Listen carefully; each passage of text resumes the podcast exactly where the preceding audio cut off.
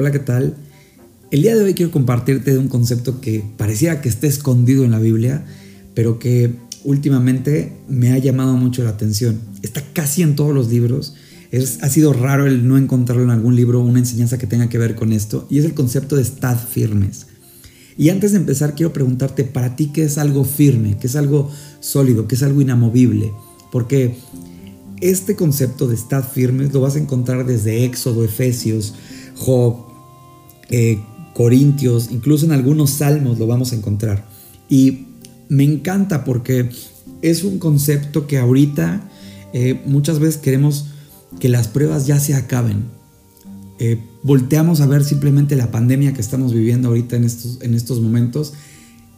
Ya quisiéramos que se acabara. Dijimos que iba a durar unos meses, después se ha extendido, ya casi va para más de un año. Y muchas veces con este tipo de pruebas que no se resuelven tan rápido, decimos, oye, ya que se acabe, ¿no?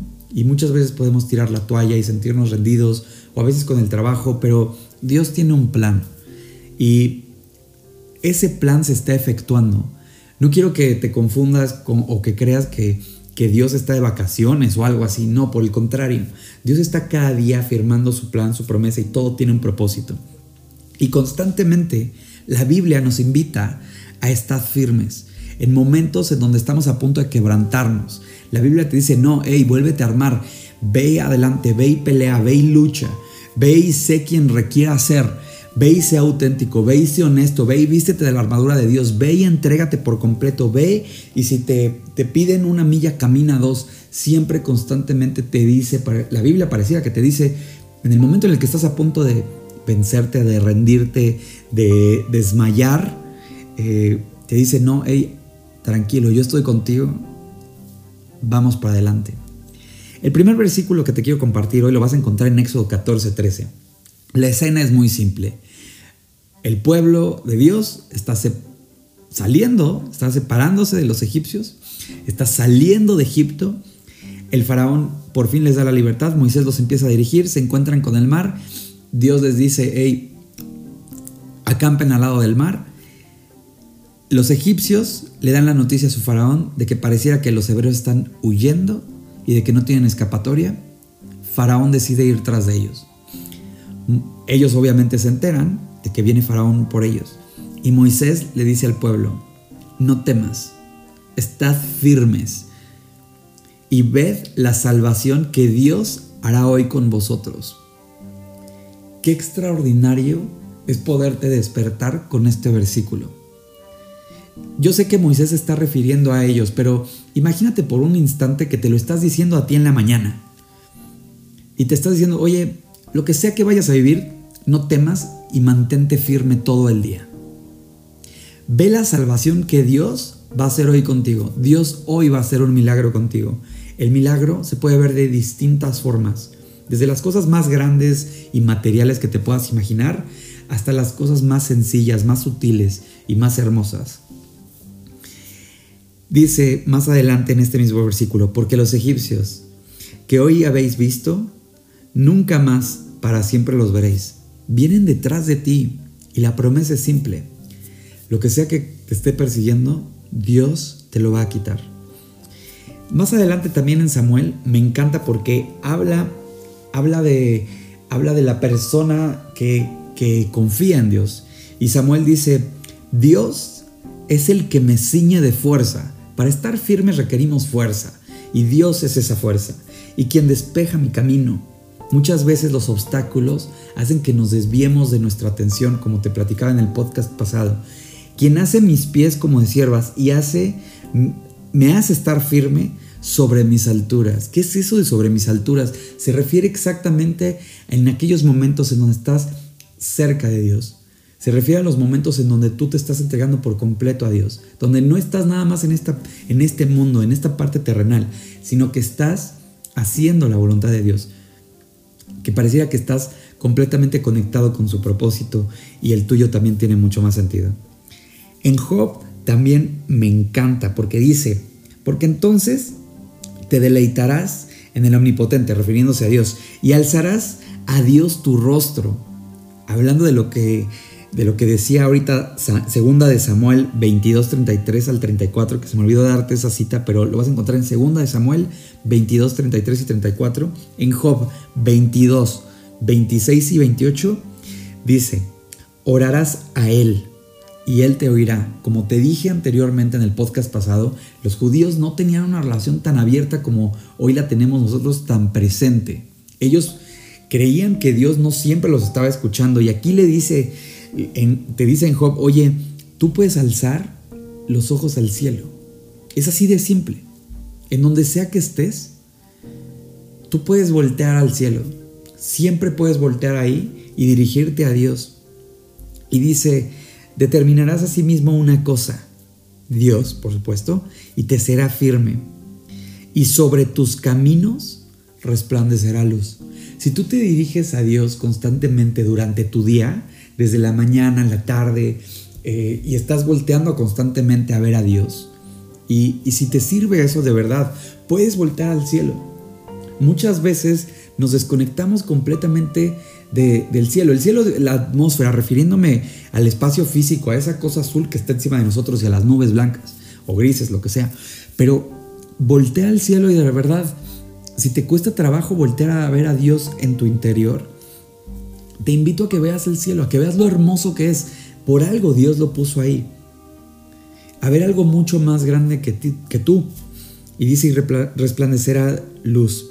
Más tarde en Efesios, en la Biblia, también vas a encontrar el, estad pues firmes, ceñidos en vuestros lomos, con la verdad, y vestidos con la coraza de justicia. Aquí está hablando en Efesios de la armadura de Dios. Si quieres conocer más de la armadura de Dios, te invito a que leas este capítulo, el capítulo 6 de Efesios. Eh, este versículo que te acabo de leer está en el versículo 14 del capítulo 6, pero es hermoso. Te habla, te habla de, cómo se conforma un, creyente, ¿no? de cómo salir al mundo, de cómo luchar, de, de, qué es lo que Dios te está, cómo te está armando como ser humano. Después también en Efesios un versículo antes me dice, dice, por tanto, tomad toda la armadura de Dios para que podáis resistir el día malo.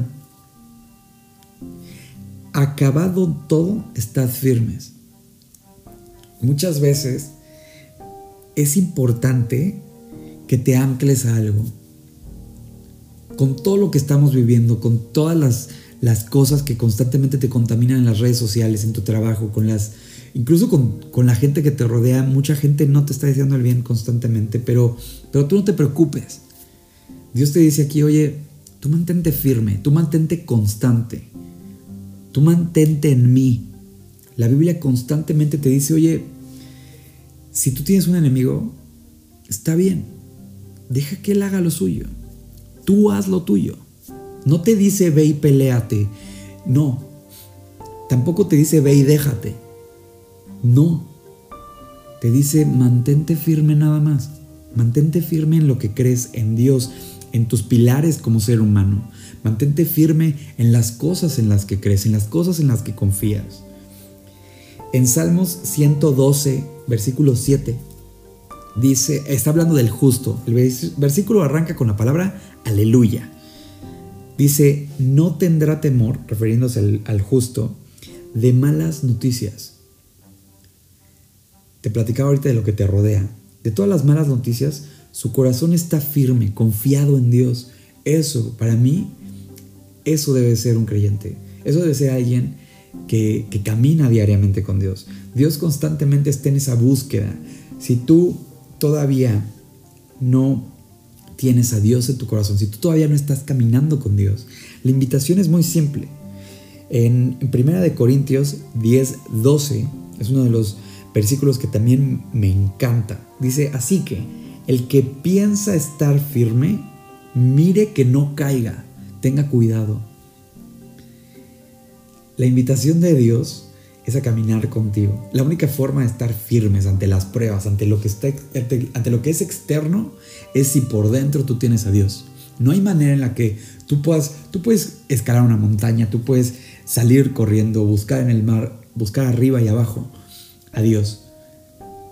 Mucha gente dice Dios está en todos lados.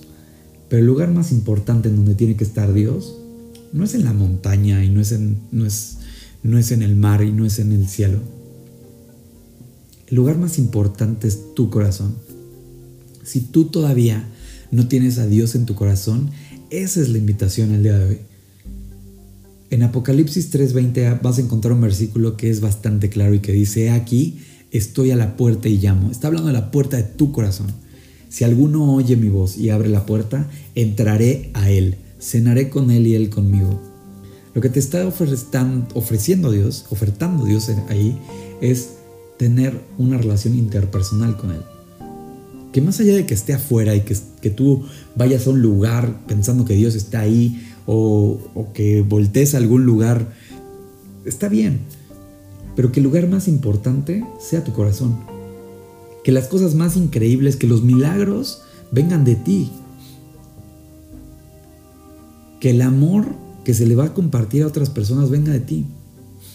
Que Dios te utilice para hacer sus milagros a ti.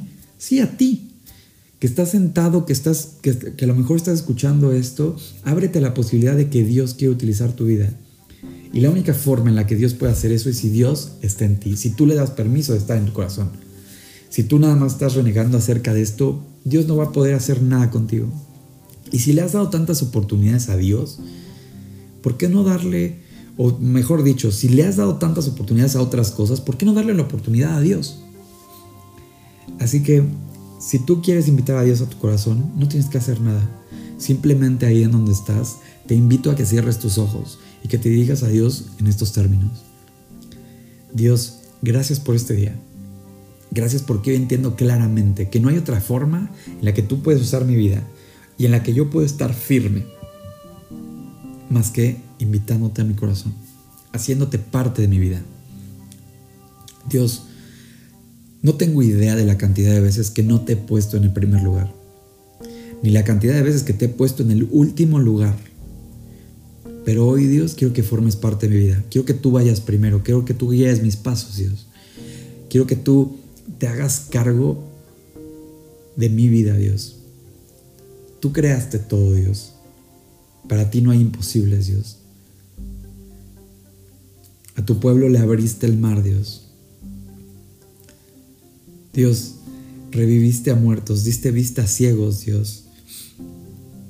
Dios, conquistaste tierras. Señor, han pasado miles de años y tu palabra está más viva que nunca. Te pido que tú entres en mi corazón, que transformes mi vida, Dios, que me guíes de hoy en adelante, todos los días de mi vida.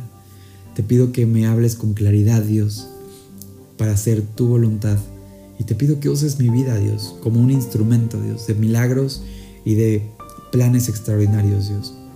Yo quiero ser parte de ese plan que tú tienes para mí. Gracias por tanto. Te lo pido todo esto en el nombre de tu Hijo Jesús. Amén. Si el día de hoy tú invitaste a Dios a vivir a tu corazón, hay dos versículos que te quiero compartir. El primero tiene que ver con el tema que tocamos hoy. Lo vas a encontrar en Isaías 41:10. Dice, no temas, porque yo estoy contigo. No desmayes, porque yo soy tu Dios que te esfuerzo. Siempre te ayudaré, siempre te sustentaré con la diestra de mi justicia. Qué increíble promesa. Que no temas, que Dios está contigo y que va a caminar diario contigo, siempre haciendo justicia. Me parece una de las promesas más hermosas que vas a encontrar en la Biblia. El otro tiene que ver con la decisión que acabas de tomar, de invitar a Dios a tu corazón, que esto sea real. La invitación es a mantenerte firme de ahora en adelante. Y para hacerlo, es necesario empezar a leer tu Biblia, es necesario empezar a ver e ir detrás de todas las enseñanzas que Dios dejó preparadas para ti, que estás escuchando esto. Lo vas a encontrar en 2 de Corintios 5:17. Dice, de modo que si alguno está en Cristo, nueva criatura es. Las cosas viejas pasaron, he aquí, todas son hechas nuevas. Te mando un fuerte abrazo, espero que te haya gustado. Si te gustó, compártelo, dale like y compártelo con tus amigos, con tu familia, suscríbete a Telegram. Dejo todos los datos también de la cuenta de Twitter. Te mando un fuerte abrazo y que Dios te bendiga.